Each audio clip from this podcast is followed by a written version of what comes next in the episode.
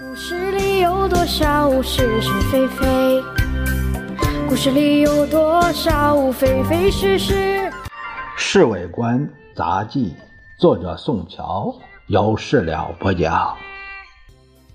故事里的事，说不是就不是，是也不是。昨天晚上，司徒雷登大使果然应邀来官邸吃便饭，就是先生、夫人和他三个人，另外并没有陪客。他们在客厅里谈得很投机，频频地传出笑声。司徒大使告辞的时候，已经接近十一点钟。呃，一切呃，拜托你了，没问题，没问题。他的坐车刚刚开出官邸，先生马上叫来了陈布雷。大概先生又要发表什么文告了？老李低声对我说：“老杨看了我一眼，我向他做了会心的微笑。我们两个人都明白是怎么回事，只有老李这傻子莫名其妙。”约莫过了半个钟头，陈布雷赶来，先生看见他就说。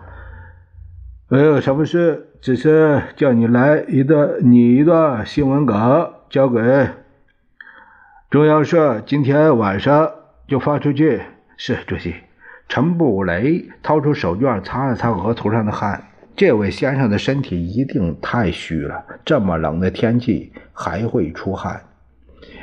呃，可以说政府为了刻意谋取和平，特地商请斯图雷登。大使通知中共方面，表示愿意派张治中到延安进行谈判。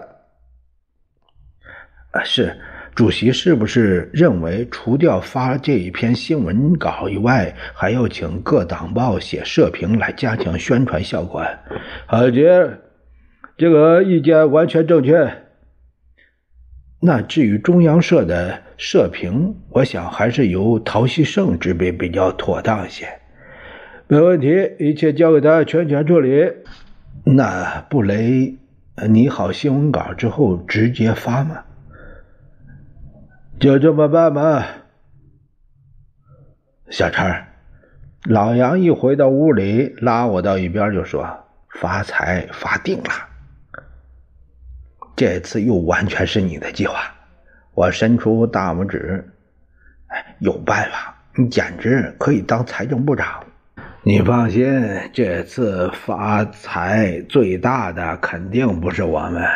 那当然了，红蓝友呗，也不是。那谁呀？谁还用说吗？大老板本人一定要捞一笔啊！那老杨故意不用“先生”的字眼，那他交给谁办呢？人家在上海又有医生，又有小舅子。害怕没人替他买进抛出啊！老杨指的是龚大为和宋子良。说是就是，不是也是。故事里的事，说不是就不是，是也不是。